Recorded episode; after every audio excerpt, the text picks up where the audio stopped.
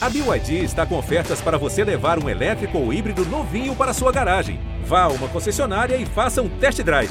BYD, construa seus sonhos. Tem o Djokovic. Vibra, Nil Sérgio. 6 a 4 ele tem dois match points. Federer tem três match points. Mais um match point para Rafael Nadal. Serena Williams tem o duplo match point. Olá, amigos, chegando com mais um Match Point para você que se liga no tênis e acompanha aqui as nossas edições. E lembrando sempre aqui o endereço para você conferir as edições do nosso podcast que fala do tênis, hein? ge.globo barra matchpoint, as notícias do tênis no ge.globo barra tênis. É, vamos chegando aí ao fim dessa temporada 2021, já estamos no dia 29 de novembro, ou seja, daqui a pouquinho é dezembro, e aí você já vai estar em ritmo de Natal, em ritmo de Réveillon, e, e, muita gente já projetando o carnaval, né? Tem gente que bota a carroça na frente do gado, né? Vamos seguindo a vida aqui, né? E vamos fazer aqui um, um destaque, né? Vamos destacar, fazer uma espécie de um balanço da temporada 2021, né? É, quem foram os destaques da temporada, no masculino e no feminino, né? Vamos falar aqui também dos destaques do tênis brasileiro também no masculino e no feminino. E vamos falar um pouquinho aí da, da Copa Davis, né? Que a Davis já não é mais a Davis que a gente conheceu, né? É, hoje é, é uma outra Copa Davis que vem gerando a reclamação de muita gente. E para a gente amarrar também o assunto, vamos falar de uma declaração que foi dada pelo senhor Serdian Djokovic para uma TV local na Sérvia. E, e ele afirmou que o filho dele não deve atuar no Aberto da Austrália porque ele não vai se vacinar. Né? E, por outro lado, o diretor do Aberto da Austrália já disse que todo mundo tem que estar vacinado e que ninguém é bem-vindo na Austrália sem ter pelo menos aí duas doses. Mas vamos destrinchar esse assunto aqui no nosso podcast e também fazer uma pinceladinha com relação a esse fim de semana. É o, o, o, o aberto da República no feminino no torneio ITF e no masculino no torneio Challenger da ATP. Começando aqui com, com, com os nossos convidados de, de hoje, Domingos Venâncio, Narc Rodrigues e Ricardo Bernardi. Rapaziada já pronta para começar a falar de tênis. É, começamos com o Domingos Venâncio. Forte abraço para você, Domingos, seja bem-vindo. É, qual o balanço que você faz da temporada 2021 do tênis e quem você destaca este ano na WTA e na ATP? Forte abraço.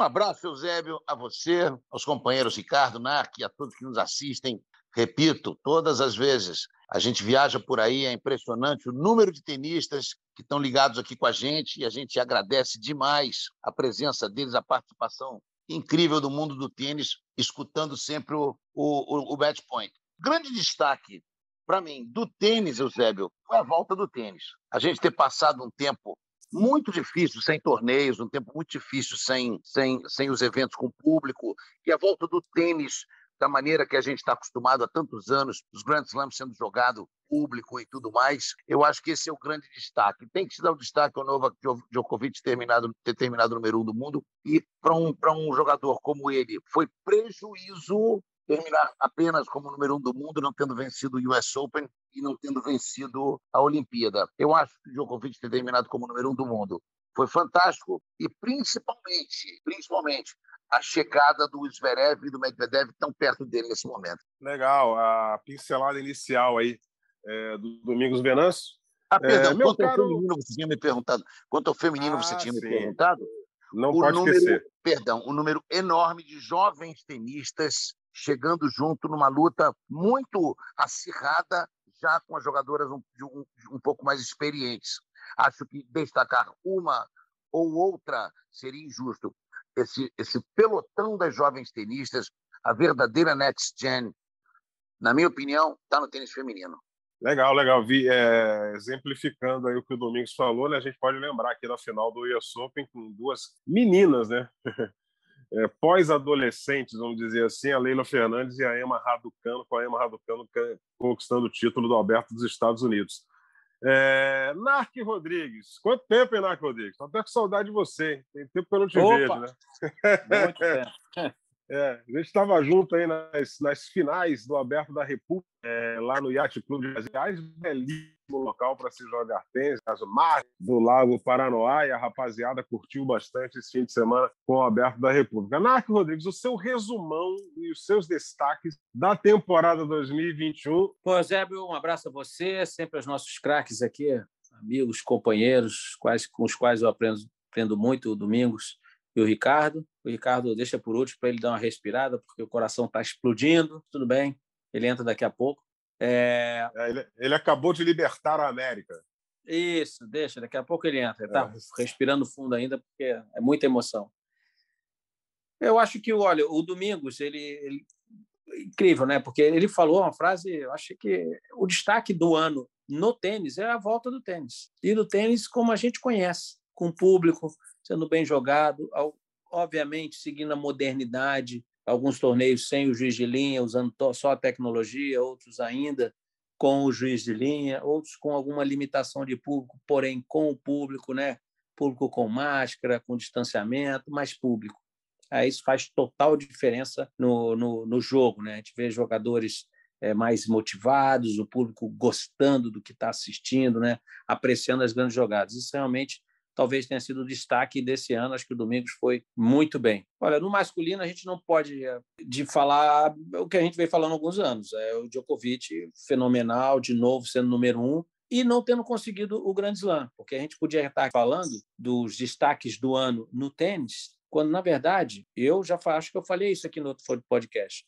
Se o Djokovic ganhasse o Grand Slam no mesmo ano, ou ia à Olimpíada, não seria o fato do tênis, seria o fato do esporte no ano de todos os esportes no ano, mesmo com a Olimpíada, possíveis recordes, tudo, se o Djokovic ganhasse o Golden Slam, seria o maior destaque esportivo do ano.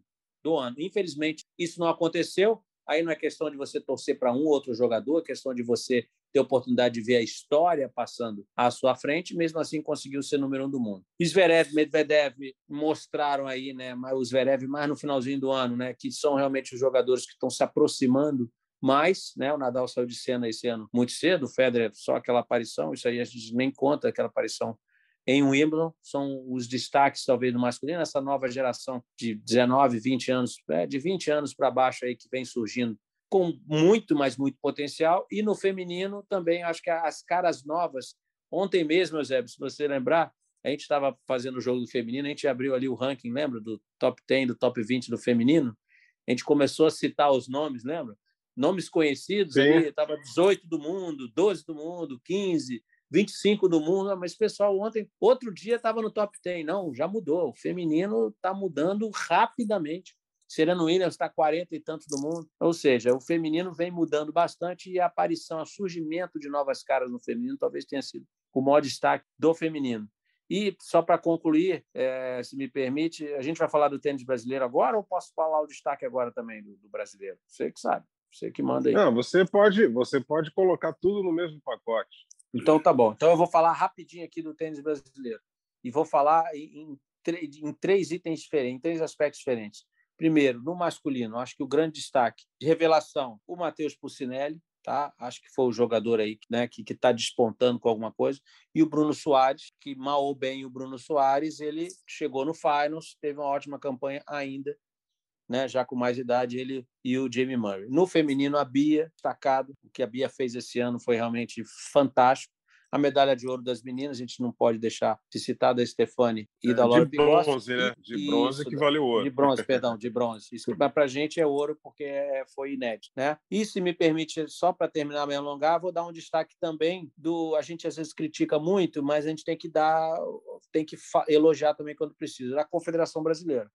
Acho que essa estratégia da CBT de, de trazer os torneios, é, sejam feminino ou masculinos, aqui para o Brasil, para a América do Sul, mostrou-se totalmente acertada. Então, a gente tem também que fazer um elogio ao Rafael Vestrup e o Eduardo Frick, que estão à frente aí do tênis brasileiro, que realmente a estratégia se mostrou totalmente acertada e vamos torcer para que o caminho seja esse ainda por algum tempo.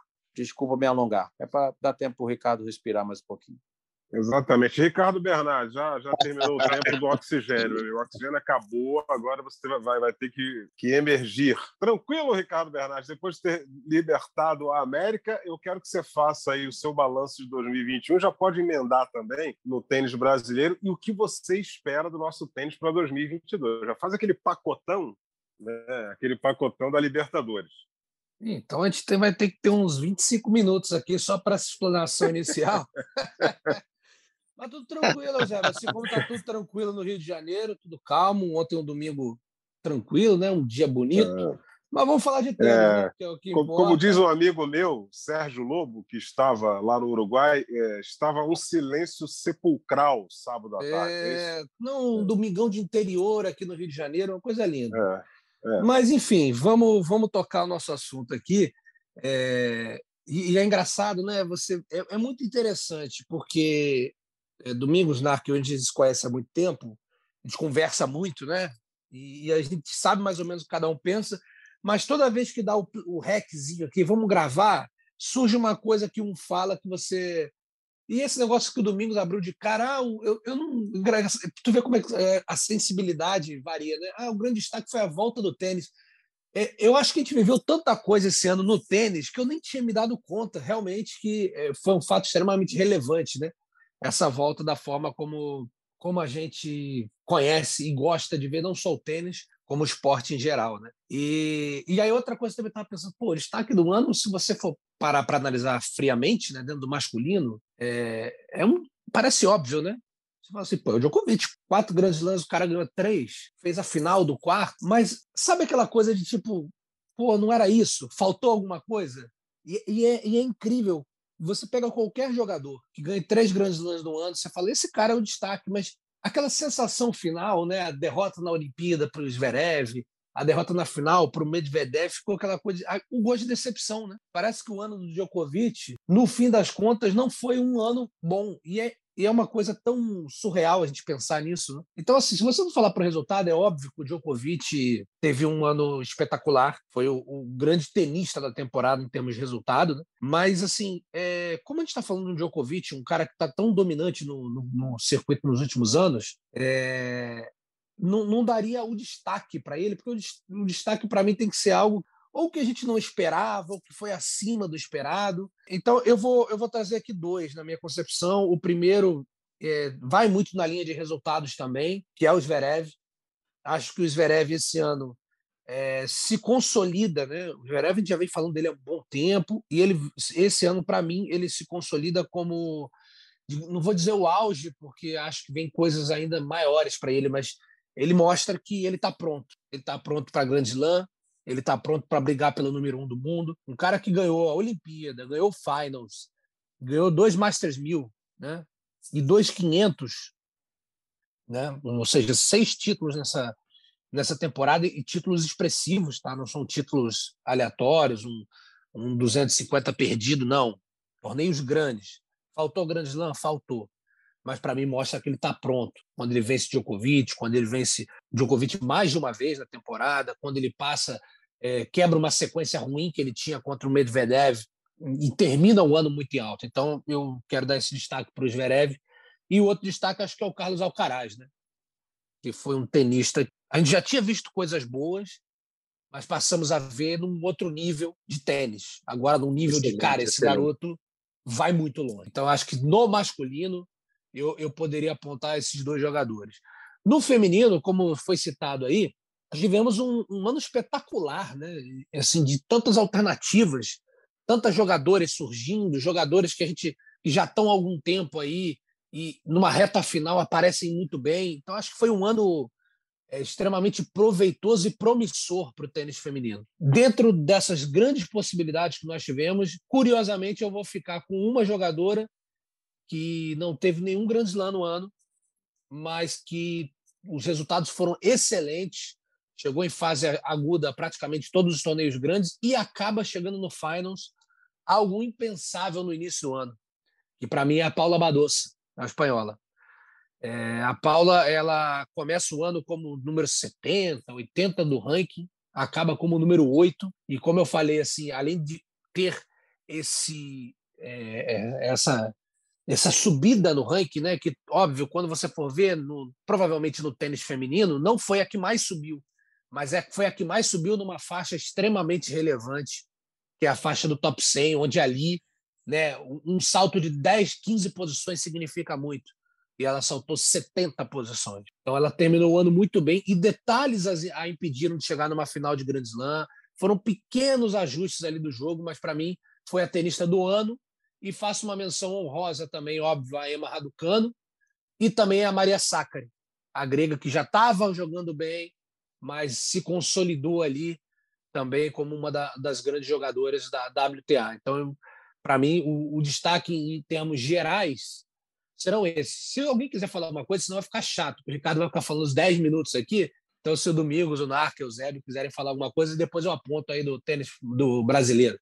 É, eu só queria me pronunciar a respeito de, de, um destaque negativo da temporada. Eu acho que esse ano o nosso amigo Stefano Tsitsipas ele deu vários tiros no dedão. Aliás, ele, é, aliás, ele só tem dois, né? ele deve ter acertado os dois. Porque o que ele deu de bola fora esse ano foi um negócio fora do comum, amigão.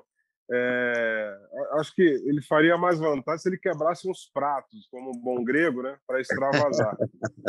Porque o que ele acabou arrumou... de passar, operou, operou o cotovelo. É, o que ele, é, o que ele arrumou de problema. Né, é, e aí fez com que a ATP começasse a estabelecer regras de tempo de toalete. Ou seja, agora tem três minutinhos só, amigão. Acabou aquele negócio de ficar lá no, no, no, no toalete a vida inteira, tomar banho, trocar de roupa, passar perfume, não, que não vai dar. É, o Tsitsipas foi um destaque meio que negativo para a imagem dele, né? Ele é um jogadoraço de tênis, era para estar tá disputando os principais torneios com esses tops que estão aí.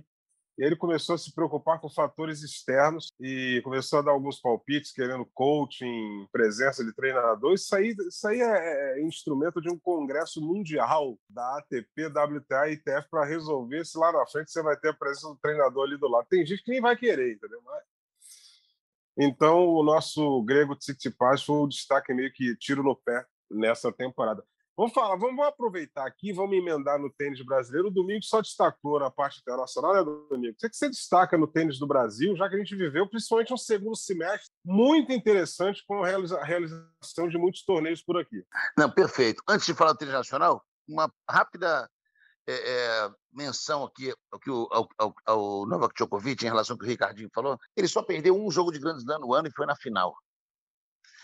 Isso é talvez o máximo, do máximo, do máximo que um tenista possa fazer dos sonhos. Ele, ele, ele, passou invicto todos os Grand Slams até o último jogo de Grand Slam do ano e foi um ano negativo. Olha como a barra está alta para é, esse. Sujeito, o sujeito faz 27 vitórias seguidas em Grand Slam, né? Na 28 ele perde, ele, ele é fraco.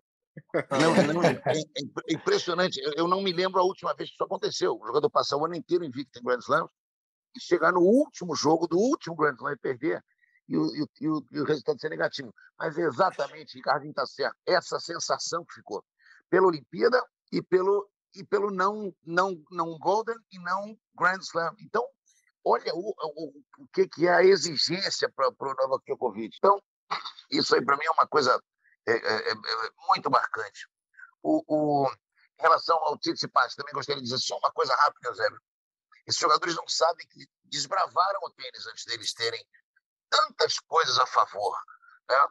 Eu, eu, vou dar apenas um exemplo no torneio em Porto Alegre, lá atrás, nos anos 80, em que um grande jogador que tem uma deixadinha fantástica, um jogador de São Paulo, ele teve que se esconder atrás de uma placa de propaganda para se aliviar um pouco. Ele não conseguia. Ele, e se você saísse da quadra, perdia. E depois não sabiam se iam multar ele ou não por ter feito um, um pipi rápido, escondido atrás da faixa. Olha, olha, olha o, o que, que era a dificuldade. Não tinha cadeira para sentar nos anos 60. Você girava direto de um lado para o outro. E hoje as reivindicações são constantes sobre tudo. Esse, o, o tênis já foi mais já, já foi mais rígido com o tenista do que é hoje. Então, realmente acho que o, o Tsitsipas deu, acertou os dois dedões do pé, né, Zé, como você falou. E, e, e, errou alguns, deu mais tiro para fora. Em relação ao deu mais, andou dando mais tiro para fora. Em relação ao tênis brasileiro, vou direto com o NAR. Tacada certeira da Confederação Brasileira de Tênis. A coincidência, que não é coincidência, porque nós já debatíamos isso muito antes foi o Rafael Vestrup trazer a notícia para gente no nosso programa, é, já, com, já com a bandeja pronta do que a gente vinha falando há algum tempo, né? O que fazer para melhorar o tênis brasileiro. Ele trouxe a resposta dias antes de começar o circuito. Que progresso para os nossos tenistas. Que vantagem. Repetindo fórmula de sucesso de anos atrás. Nota 10 para a Confederação Brasileira de Tênis nesse, nesse, nesse movimento. Também na capacitação. Quanto aos jogadores, Volkunak, o Zinelli grande destaque. Bia, grande destaque. Nós não dá para esquecer a Luiz. Luiz Stefani, top 10 do mundo. Top 10 do mundo, Luiz Stefani, realmente, para mim, quebrou, quebrou a barreira desse ano. Gosto muito também do, do, dos jovens é, é, uh, Matheus Alves e o Eide, que o Gustavo Eide, há, pouco, há poucas semanas, me surpreendeu. Perdeu um jogo mal jogado, muito irritado, uh, para um gaúcho. me faz o nome, Gonzalez, talvez? Sim, gaúcho de nome Gonçalves, né, Onar? É tanto nome que eu acabo esquecendo. Gutierrez.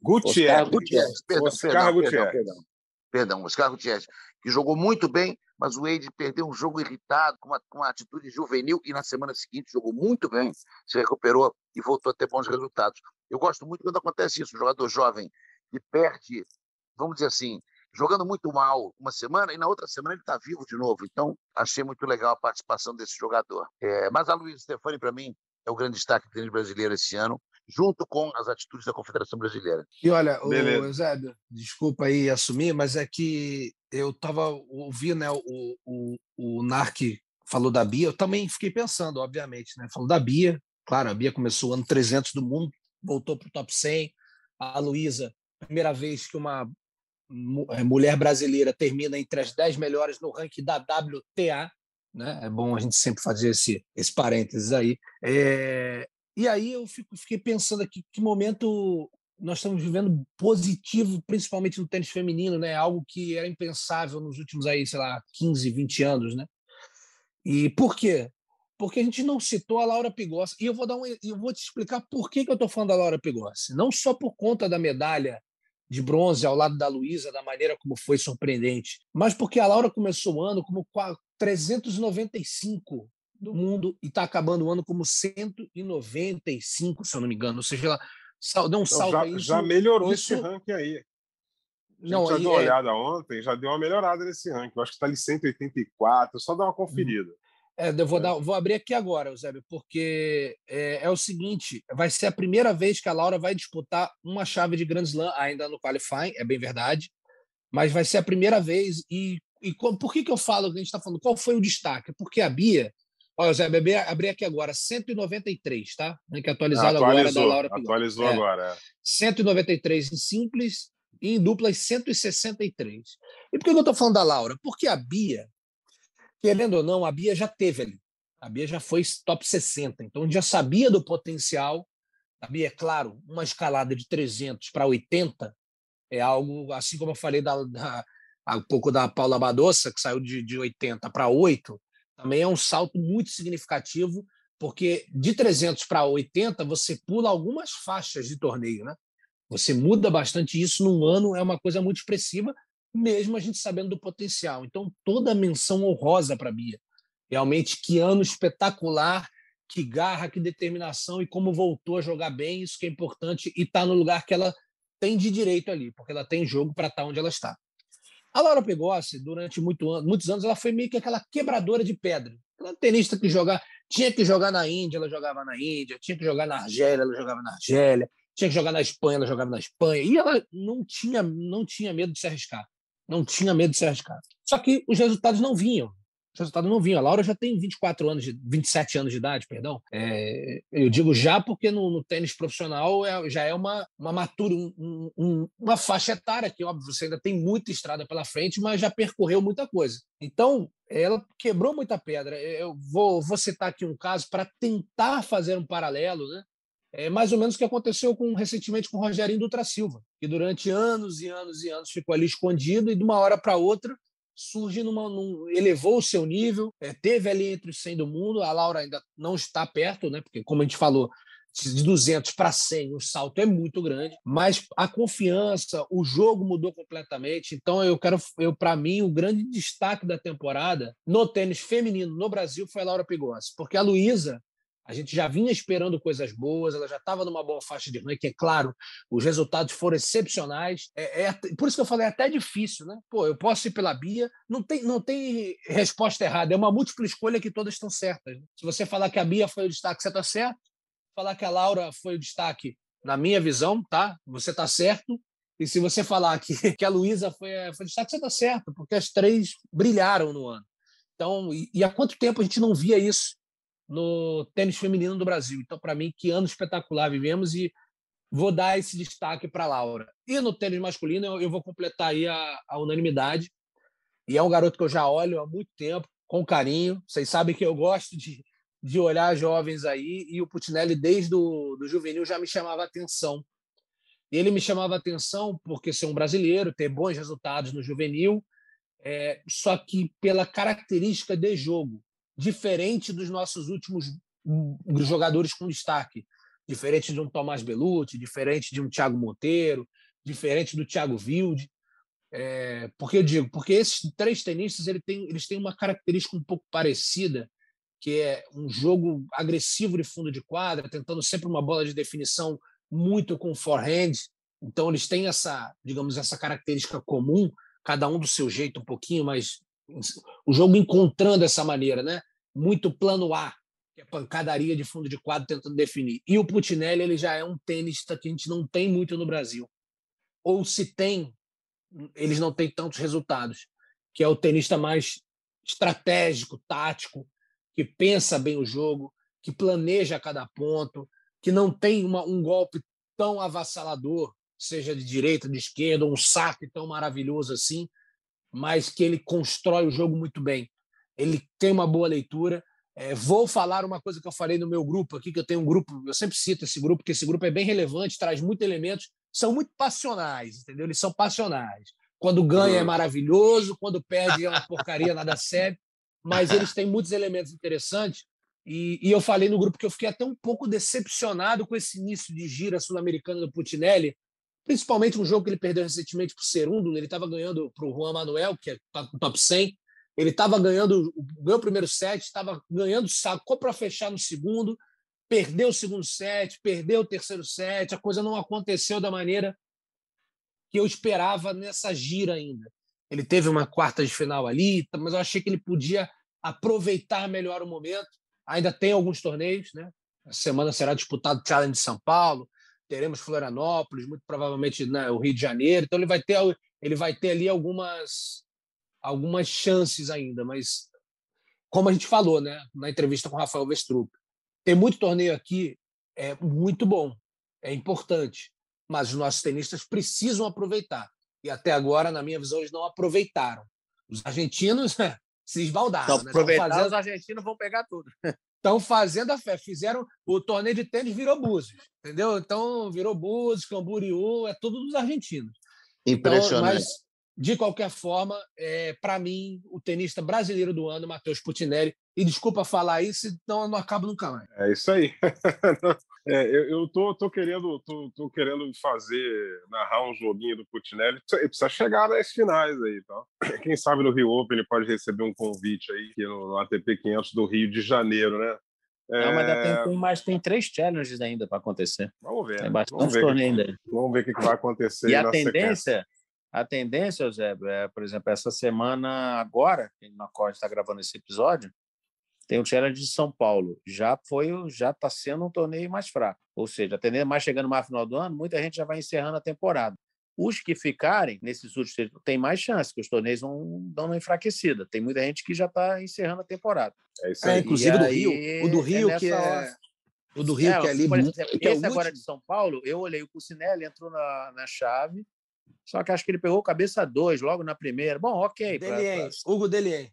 É, então, entendeu? Então, é um jogo bem ganhável. Mas, pô, cabeça dois, né? Tem que entrar ali no meio para de repente vai ganhando confiança, mas ok, faz parte do aprendizado. Mas já já, José, pode ter certeza que a gente, você vai poder narrar um jogo do garoto. O garoto é bom. Vamos ver aí, vamos ver. É, gente, vamos falar agora aqui Copa Davis, né? Que o tempo já está se esgotando. Copa Davis. É, é... A Copa Davis que agora. Copa ela... Davis? A nova é. ou a antiga? Não, não. Ela me lembra é, é, uma frase de uma música que eu gosto muito do, do Raul Seixas chamada, chamada Trem das Sete, né? Que ele fala assim: olha o céu. Já não é o mesmo céu que você conheceu, não é mais. Ou seja, essa Copa Davis aí não foi a que eu conheci, que, que, que você conheceu, na que o Domingos conheceu e o que o Ricardo conheceu. E tem muita gente jogando, mas reclamando de jogar nesse formato. É, é, eu queria que vocês me socorressem. Joguem a moeda aí, peguem a palavra, porque essa Copa deles aí está meio tumultuada, né? é, três países, grupo de três nações, joga tudo que praticamente na mesma É muito louco isso. Pode, fica à vontade. Posso fazer um futebol? Posso fazer um futebol? Vai.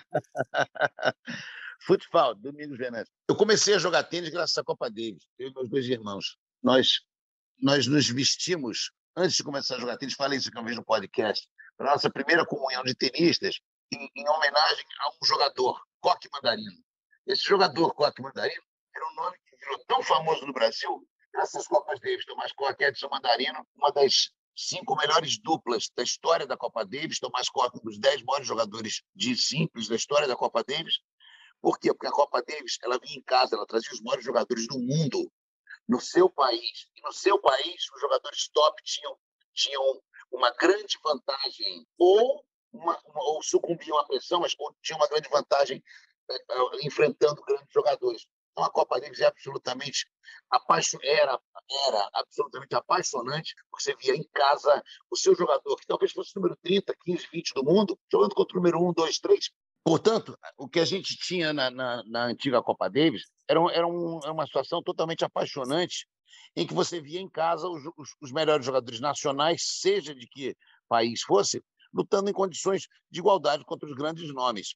Ou o contrário, grandes jogadores de tênis que não conseguiam suportar a pressão de jogar ou na casa do adversário ou na sua própria casa diante de sua torcida manifestando-se demais e aí é, sucumbiam à pressão. Portanto, eu acho que esse charme e essa e esse apelo que a Copa Davis tinha, na minha opinião, mais do que qualquer outro torneio, talvez junto aos grandes, é, juntamente com os Grand Slams, esse charme se foi. A Copa Davis virou um torneio é, sem querer ser muito pesado, mas virou um torneio banal.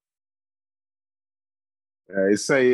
E, aí a ATP já, já, já, se viu meio que na obrigação, criou a ATP, que é bem legal tal, funciona bem no início da temporada, mas assim, é, era um lance maravilhoso a Copa Davis, né, na, a gente é, participou de algumas transmissões aí ao longo dessa trajetória e, por exemplo, a gente lembra aquele confronto inesquecível de Brasil e, e, Austrália em Florianópolis. Veio para cá o Leighton Hewitt, né? A Guga jogando com o Hewitt, o Brasil jogando com a França também lá, é, Guga com Piolini. É, enfim, é, é e de uma hora para outra a coisa mudou, ficou comercial demais, mas assim, um comercial que que não valoriza a tradição, né? Na verdade, é, é, tudo questão do dinheiro. Entrar, uma empresa entrou com muito dinheiro, querendo mudar o formato, e a ATP aceitou. Copa Davis, esse, essa semana, a gente teve a declaração do Riot, né, dizendo que houve essa mudança, mas os jogadores não foram consultados. Eu acredito, eu acredito que não não foram consultados, simplesmente, ah, vai ser assim, botar a empresa, obviamente, é, deve ter tido seus argumentos, tá? Os argumentos aquele que isso é verdade, né? Já há alguns anos, dois, três anos para cá, a gente já não tinha, por causa do calendário muito pesado, torneios, né? Os grandes lãs ainda com cinco sets, né? Como são até hoje. Muitos jogadores, os bons jogadores, não participavam mais da Copa, porque tinha que se achar as datas para a Copa Davis, tá? E às vezes o jogador não queria abrir mão do, do, do da programação já feita para chegar ao seu melhor, né, os grandes jogadores nos grandes lances, nos torneios mais importantes, e aí muitos desses não deixavam, não, não aceitavam jogar. Que aí era o grande charme da Copa Davis, como o Domingos falou.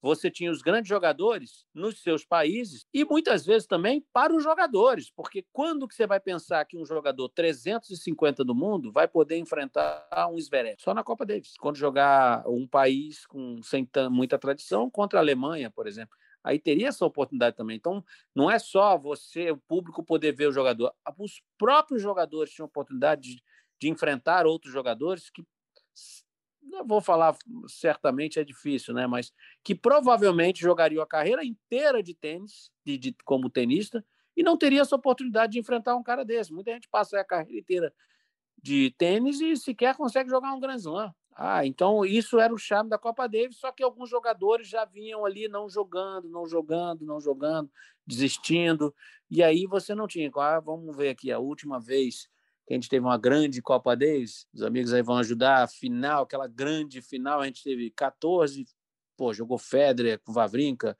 final de 16 ou 17, se não me engano, teve o Murray jogando pela Grã-Bretanha contra a Bélgica na final, uma grande final, primeira vitória da Argentina Tava o Del Potro, tava todo mundo lá contra o Tillit, né? O time croata também muito forte, Karlovic. Isso tudo acabou. E agora o que acontece? Você achata toda a Copa Davis no final da temporada, ou seja, porque antigamente era só a final depois que a temporada se encerrava. Agora não, são é a Copa Davis inteira no final da temporada, né? Em três países, eu não sei.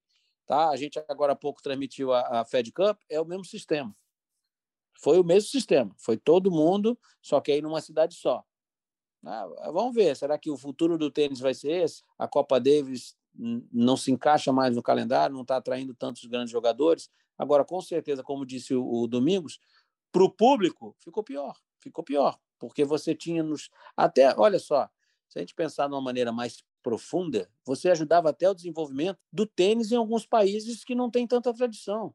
Perfeito. Tá perfeito. Você trazia o cara, um cara desse bom, um Federer e Vavrinka iriam fazer a primeira rodada na Bolívia. Na Bolívia. Tem, que, tem só o Hugo Delian. Talvez esse final de semana, essa semana da Copa Davis com o Federer e Vavrinka lá, um exemplo, estou chutando aqui. Olha só o quanto que talvez desenvolvesse o tênis na Bolívia, desenvolveria, adiantaria em 10 anos. Ah, que eu duvido que você não lembre de todos os jogos de Copa Davis que você assistiu quando era juvenil. E, a, e a, o, o, frenesi que era Becker no Rio de Janeiro. Então, eu duvido que você, que você tenha esquecido de algum desses confrontos. Bom, tanto não esqueci que até hoje, quando frequento o local lá, lá, lá que hoje é uma outra academia, fala, o Boris Becker treinou aqui. Até hoje, eu lembro disso. O Boris Becker treinou aqui. Então você vê. Então isso ainda ajuda, potencializaria, né, ajudaria a, a, crescimento, ao desenvolvimento do tênis em alguns países que não têm tanta tradição. Mas eh, será que é assim agora? Não sei. Talvez a, a grande questão aqui é a ATP, que é a Associação dos Tenistas. Associação dos Tenistas. Tem o CEO, tem a organização dela, mas é a Associação dos Tenistas. Abriu para a Copa Davis, que na verdade é da ITF. Né? E da ITF ainda tem um grande. E não ouviu os jogadores. Para mim, o cerne da questão é esse. Se vai mudar o formato, ok. Mas os jogadores foram ouvidos, apoiaram. Esse, para mim, é o grande cerne. Agora, se pedir a minha opinião, minha, pessoal, eu gostava mais da Copa Davis como era antigamente. É, e, e, essa aí está distribuindo uns pontinhos, né? Que a gente dá uma olhada lá no ranking ao vivo e está lá entrando lá. O cidadão está jogando Copa Davis nessa semana, enfim. Mas assim, não é uma pontuação tão grande, mas tem uns pontinhos lá, né? Durante o período não distribuiu pontos, aí passou a distribuir, depois acabou isso, agora está voltando a, a, dar pontinhos. Isso, só rapidinho, desculpa interromper, Zé. É? E o formato ficou tão diferente ao que era a Copa Davis que existe uma, entre aspas, tá, gente? Uma Copa Davis que é realizada em janeiro que foi um sucesso, que é a ATP Cup. É a mesma coisa. Se olhar a ATP Cup, esse formato da ATP Cup, é exatamente igual, dando ponto igual. Só Sim. que no início da temporada, a galera entra ali, ó. Isso aqui é um treinamento para mim, colada num grande slam. Tá todo mundo voando nessa hora, querendo voar. Agora tá no final de, final de festa. O formato é o mesmo. A ATP Cup e a Davis é. Cup são iguais, praticamente iguais. Então, não, na verdade, Davis... quando a gente fala aqui, quando houve o Leiton Rio dizer que o jogador não foram, é uma mensagem direta à ITF, que a própria ATP, agora estou lembrando aqui, a própria ATP deve não ter gostado da situação e criou a ATP Cup, meio, entre aspas, como retaliação. E a ATP Cup um sucesso. Desculpa. É, e é, e é disputada em três cidades na Austrália, né, inicialmente. Daqui a pouco eles podem mudar as sedes, enfim. E, e funciona muito bem. Né, dentro do mesmo país, ele funciona muito bem. A ATP Cup, só que no início da temporada, né? Ou seja, antes a Copa Davis em fim de temporada só envolvia dois países, os países finalistas que entravam com tudo para conquistar o título. É, por exemplo, até pouco tempo a Argentina jamais tinha vencido a Copa Davis e deu tudo para ganhar a Copa Davis com um time liderado pelo Del Potro, entendeu? O, o Federer, ele em 2014, ele abriu mão da final do Finals, porque ele sentiu um incômodo nas costas. Ele abriu mão da final, o Djokovic foi campeão sem jogar final. Porque uma semana depois, o Federer e o Vavrinka estavam indo para Lille decidir a Copa deles contra a França. E a Suíça muito bem lembrado, lá. muito bem lembrado. É, foi campeão lá. A gente, A gente estava em Londres né, na ocasião, né, e a gente é, é, teve essa notícia nos bastidores. Assim, pouco antes de começar a final, a, gente, a Maria Esteban chegou para a gente e falou assim: tô, tô com um furo aí, o Federer não vai jogar. Eu falei: ah, não, não, é impossível, não, não, não vai jogar. Ele sentiu as costas ele vai priorizar a final da Davis. Né? Eu acho que hoje isso não aconteceria nesse formato aí que, que criaram para a Copa Davis. Né? Tradição é tradição, e, e, e tudo bem que as mudanças elas são necessárias, mas a tradição também ela, ela tem que ter o seu, o seu lado de, de sobreviver, né? É, Ricardo Bernardo, o que, que você acha disso tudo aí? Primeiro, Narc e Domingos foram certeiros aí na, na, questão. E quando você faz uma rápida pesquisa, coloca assim, tenista critica a Copa Davis, joga no buscador aí de, de internet, você vai ver Boris Beck criticando, Leighton Hewitt essa semana criticou, lá atrás o Djokovic criticou. Então, assim, tá todo mundo reclamando da forma como a coisa está acontecendo. É, na minha opinião, também mataram a Copa Davis, sim. Do jeito que. O Zé acabou de dar um exemplo. O Federer abriu mão de um finals porque a Copa Davis era algo relevante para ele. Ah, era fim de temporada também, claro, era fim de temporada, mas era um confronto direto. Você e o outro país, um dos dois vai sair vencedor. Agora nós estamos no fim da temporada, chegamos nas quartas de final da Copa Davis. Não, não me parece ter muito cabimento dessa da forma como está acontecendo. Como, como o, o Narco pontuou aí também, mata também até o exótico. Eu lembro o Brasil quando jogou na Índia, né? A Índia tem até uma tradição tenística, mas é, a gente tá acabou, acabou até se dando mal, mas assim, era exótico ver o Brasil jogar na Índia, uma quadra diferente, uma atmosfera completamente diferente. Como é, como foi muito legal essa final de Lille, público ativo ali. Então era era outro, era outra Copa Davis. É como se pega, é o seguinte, é, pegaram, compraram o CNPJ, né? Compraram o CNPJ, o nome veio junto e mudou completamente o que fazia. Basicamente é isso. A forma como é feita, é, é, o produto é outro. Mudaram, mexeram na fórmula do produto, sabe? O produto tem, tem sucesso, o produto está no mercado há 50 anos, tem saída, aí chegou uma empresa nova, teve lá Teve lá o porquê, creio que não fizeram por vontade, assim, ah, vamos mudar tudo. Acho que eles devem ter feito algum estudo, e nesse estudo apontava-se tal, tal, tal. Empresas hoje fazem muito isso. E fizeram daquela forma aí que não está agradando a ninguém. Então, assim, acho que para mim também, não tive tanta vivência de Copa Davis quanto o Domingos e o Narc, mas é, não tem nem comparação. Um modelo antigo só, com esse modelo um atual. Sobre a Índia, o Brasil foi na semifinal da Copa Davis, que na época era a final interzonal para campeão das, das, das uh, zonas americanas, uh, australianas, etc. Jogava, jogava o desafio contra o time campeão do ano anterior. Era o Challenge Match, que, que era uh, os primórdios da Copa Davis. O Brasil jogou uma semifinal de Copa Davis na Índia, o Coque Mandarino, estando a dois pontos de ir para a final da Copa Davis. E o, e o, e o Tomás perdeu esse jogo a dois pontos de, de, de classificar o Brasil para a final. E dois ou três anos antes, o Brasil bateu os Estados Unidos nas quartas, na semifinal, para ir mais uma vez à final interzonal, para, quem sabe, vencer e jogar contra a Austrália. Ou seja, o Brasil, é, os maiores resultados dos tenistas brasileiros nos primórdios do, do, da ATP eram todos Copa Davis. Claro, não tinha tantos torneios da ATP assim, mas isso marcou demais, como disse o Narc, o tênis de vários países. Vários países se transformaram em potências tenísticas. Quem não lembra do, do, do ídolo que virou Jaime Onsins em dois confrontos Copa Davis no Brasil? Quem não lembra das vitórias do Luiz Mata em Copa Davis, do Guga e do Meligene no Rio de Janeiro e de tantos outros? Isso que nós estamos falando da nossa escola o brasileira. O próprio Mandarino. O Mandarino é. era conhecido porque ele jogava na, na, na Davis, não? Na Copa Davis. É, é, era quase medíocre a nível de simples nos outros torneios. Em dupla sempre foi fantástico. Mas nas, nas Copas Davis ele batia qualquer um que viesse. O número um do mundo, dois, três. E é isso aí. Eu, eu, eu, acho que a coisa se perdeu um pouco, sim, Ricardinho. E é isso. Países exóticos, como Zimbábue, né? que, que, que, tinham, que tinham chance. Que tinha um time bom. Time, um time bom. Não tinha torneio lá, mas tinha um time muito bom e teve Copa Davis lá, pô, as imagens Irmãos fantásticas. Black. Irmãos Black. Isso. O, deixa eu só acrescentar aqui que a gente falou da, da Fed Cup rapidinho. A Fed Cup também, aí, lembra que tipo, é, tem uma questão aí do calendário, né, daquelas coisas todas. Envolve algumas coisas. Como disse o Ricardo, trocou o CNPJ, botou dinheiro, vamos lá, isso aí. Estudaram, pensaram o negócio, tá? Agora vamos, vamos levar para a Fed Cup, que também tem o mesmo formato, classificação, né? Os finais de semana aí espalhado pelo mundo, né? E depois a final todo mundo junto. Só que a Fed Cup foi a final todo mundo junto numa mesma cidade. Esse ano foi em Praga. Antes, uma semana antes do Finals da WTA. Aí, meu, aí o Zé falou que deu um tiro no do dois pés principais.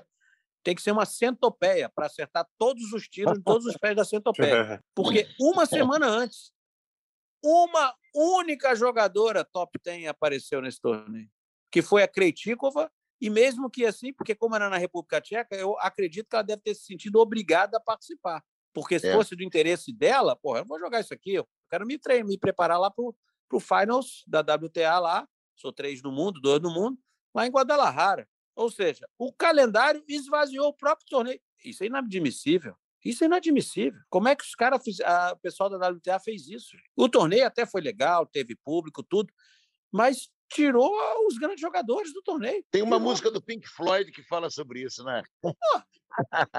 Money. É, só é. pode.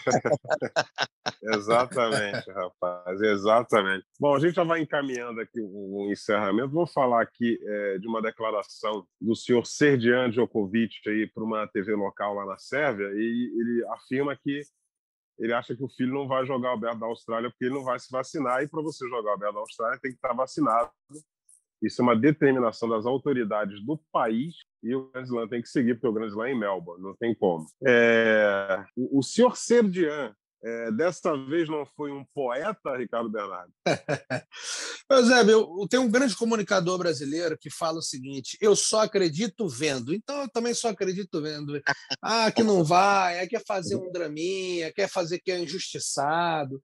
Ah, eu, sinceramente, cara, tá, pô, daqui a pouco está na hora de fazer compra de Natal, tem outras coisas para pensar do que nisso aí. Entendeu? Para mim, eu só acredito vendo. Quando chegar lá, ele for convocar uma coletiva, fizer um pronunciamento. Hoje em dia não existe mais convocar coletiva, né? ninguém está nem aí para a imprensa.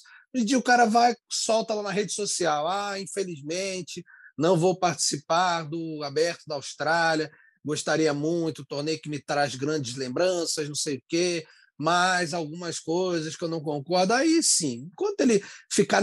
Parece um jogo de cena, sabe? Parece que tipo, querem que implore. Cara, todo mundo quer o Djokovic qualquer torneio. Qualquer torneio do mundo quer o Novak Djokovic. Ponto. Agora, estamos vivendo um momento específico da, da humanidade.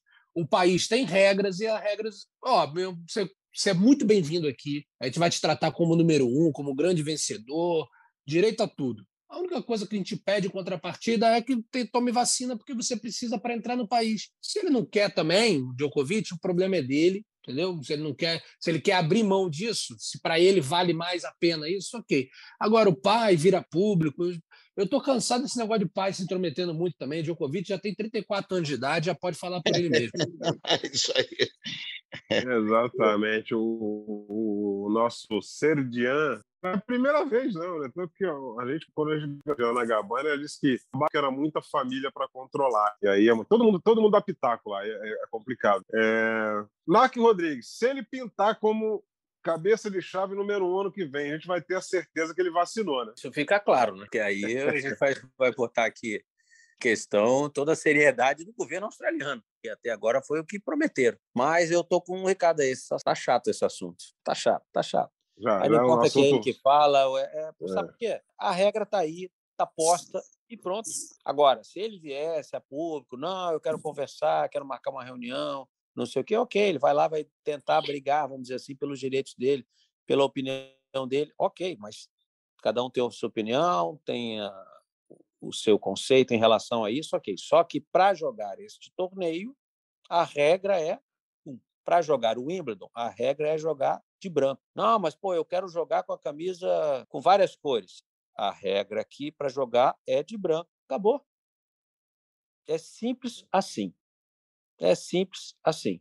Agora, entrar numa tese, ah, ele é negacionista, não é? Isso é outra história. Estamos falando aqui da participação dele ou da não participação na B da Austrália. Ponto. Acabou. Vamos esperar. para jogar em outros países, toma vacina, pô. Para ir jogar na Índia tem uma vacina, para jogar na China tem outra vacina. Quer dizer, é, um, é, um, é uma É um charme desnecessário, como, como, como, como disse o Ricardinho. Só acredito vendo, né? Eu acho que ele vai estar lá. É, claro que ah, vai. Claro então, que ele vai. vai ele, então ele vai ele tomar duas doses. Ele está buscando os recordes, está buscando os recordes. O torneio que ele mais venceu, o Grand Slam, é o da Austrália. Se ele vencer mais uma vez, onde ele tem mais títulos, ele vai se tornar o maior vencedor de Grand Slam. Você acha que ele não vai? Ele vai deixar, não, não vou, vou só daqui a um ano, quando eu tiver 35. Vai nada. Eu acho, eu, a minha aposta é que ele vai. Eu é, também. Será que é, é, aposto que ele não vai ser macho como o Kyrie Irving, né? Que ele falou: não vou vacinar e não vou. O Brooklyn Nets é, puniu, ele não está jogando e corre o risco de ter o um contrato rescindido. Mas se não esse... vacinar, não joga mas NBA. mas aí eu vou dizer: esse, ok, ele está dando a opinião dele, mas é diferente, porque esse é funcionário. Ele é contratado por um time. Exatamente. Então ali ele tem chefe. Ele tem regras a obedecer do time, da empresa que ele trabalha, do time. Ele, ele é, as, né, quem paga o salário é ali. Aí é diferente. Então pode, ó, você não quer jogar, você não vai jogar por causa disso, é, então tá fora. Suspende o contrato, termina, é a famosa demissão. Ali não. Ali ele joga se quiser, ele é patrão de si mesmo, Djokovic. É uma opção dele. Acabou, pronto, ele não vai ter prejuízo nenhum se ele jogar. Não vai jogar, não vai, beleza. O torneio vai acontecer normal. Agora o Kyrie Irving não. Ah, você não vai jogar não? Então você vai ter uma punição. Eu vou mandar você embora. Porque você é contratado aqui do time. Então tem uma questão diferente aí em relação a isso. Então Djokovic, ele que sabe da vida dele que decide. O meu palpite é que vai ficar ali e vai acabar jogando. É. Bom, é, essa é a situação aí, gente. É para encerrar aqui o nosso nosso match point, falar rapidinho aqui da, desse fim de semana lá do Alberto da República. No feminino ganhou a Pana Igor de Vares, Leonardo. Ganhou na final da russa Elina Avanesian. Avanesian. E, e ainda tomou um pneu no primeiro set. Tomou 6-0, virou o jogo para 2 sets a 1. E no masculino, pela primeira vez aí na carreira, o Coreia. O, Coreia ganhou do, do, do Raul Munar, né? Eu queria até que o Ricardo falasse um pouquinho do Munar aí, nesse desempenho do, do, do Munar na, no Aberto da República, né? É, fez um, uma semifinal duríssima contra um argentino chamado Pedro Catim, e, mas na final não aguentou o Federico Coria, né, o Ricardo? E nas quartas de final bateu o Thiago Wilde, né? Um jogo e, também que, que o Thiago teve muita 3, chance. 4 teve, saque do Thiago, né? Teve, teve, quebra na frente, o Thiago no terceiro set, enfim, mas, como eu falei, os brasileiros não estão aproveitando. É, rapidinho sobre o Ramonar, é, cara, é um tenista que eles, eles, eles, digamos, sofrem um pouco, é, porque quando surgiu um novo tenista lá de Maiorca, né, da ilha de Maiorca, e, bem no juvenil, já começa a comparação, comparação, e pelo amor de Deus, né, não, não existe. É, o Munar está trilhando o caminho dele, está ali no top 100, está seguindo a vida dele, mas não, não, tem essa. Né? E sobre o Federico Coria, é, cara, é, é para mim é um fenômeno. É um fenômeno porque Tecnicamente, é um tenista bem limitado e durante muito tempo, assim como eu citei o Rogério do Tracilvo e a Laura, que durante boa parte da carreira ficou lá em torneios pequenos, com ranking muito alto, né? ou seja, muito baixo, dependendo. Poeram um osso, né? Grande parte. É, ficou muito tempo. E o Cora foi isso. O Cora, gente, se pegar aí três anos atrás, ele está perdendo em segunda rodada de torneio 15 mil. Então, de uma hora para outra, o, o cara entendeu que ele precisava focar em outras coisas e tem uma estatística interessantíssima, que mais uma vez esse grupo que eu tenho, muito passional, tem uma galera ali que é, que é louca de tênis e, e eu bebo muito daquela fonte ali. Acho que, que é uma Cora, que falou ontem na transmissão. Que o Cora da ATP é o tenista que, é, nos pontos sob pressão, tem o melhor aproveitamento no circuito ATP. Não, não é Tira o que está na frente. Tira o que está tá na frente. Está atrás é. do Djokovic, mas aí é o Djokovic, né? Só é, o Djokovic. Exato, exato. Então, assim, cara, é, isso estamos falando de um tenista 60 do mundo, né? Que chegou agora, está no ápice, quase 30 anos de idade. Então, para mim, é um fenômeno. O cara ter essa cabeça e a consciência. Cara, eu, eu não tenho tantos recursos técnicos, eu não sou o cara, mas pô, o que, que eu tenho de bom? Eu me mexo muito bem, me movimento muito bem, eu fico no ponto e na hora H eu jogo bem. Então, o cara tem o espaço dele. Né? Dificilmente um cara com tecnicamente o que ele tem, vai ser top 10. Muito difícil, muito difícil, porque não tem, não tem muita coisa. Então, eu, eu só. E a gente tem, e tem uma coisa que a gente fala nesse grupo que é o seguinte: por que só os nossos não evoluem, né? Você vê até um cara que não, não tem tanto recurso assim, ele está conseguindo chegar e o tênis brasileiro, nesse sentido, ainda precisa maturar muito. É isso aí. Portanto, aí o título do Federico Coria, que Domingos Venâncio não, não passa nem perto do talento que foi o irmão, né? o Guilherme Coria. Mas, mas nem, nem na esquina. Porém, é. O Ricardinho falou agora da pressão do Munar por ser conterrâneo de um outro jogador famoso. Você imagina você ser irmão do, do Guilherme Coria. O tamanho da pressão recaía sobre os ombros desse jogador. Isso talvez o empurrasse a continuar jogando lutando, que é o que ele vem fazendo há tantos anos, poderia ter saído ao contrário, né? poderia ter desestimulado. Com certeza, ele, os resultados dele não eram, não, não eram tão bons antes, um pouco pela pressão do sobrenome, e com certeza a, a, a combatividade vem em função de ter visto na sua própria casa um jogador de sucesso. Então, eu acho que essa, que essa, essa mescla aí é muito interessante nesse jogador. Fico muito contente de ver ele ter ótimos resultados.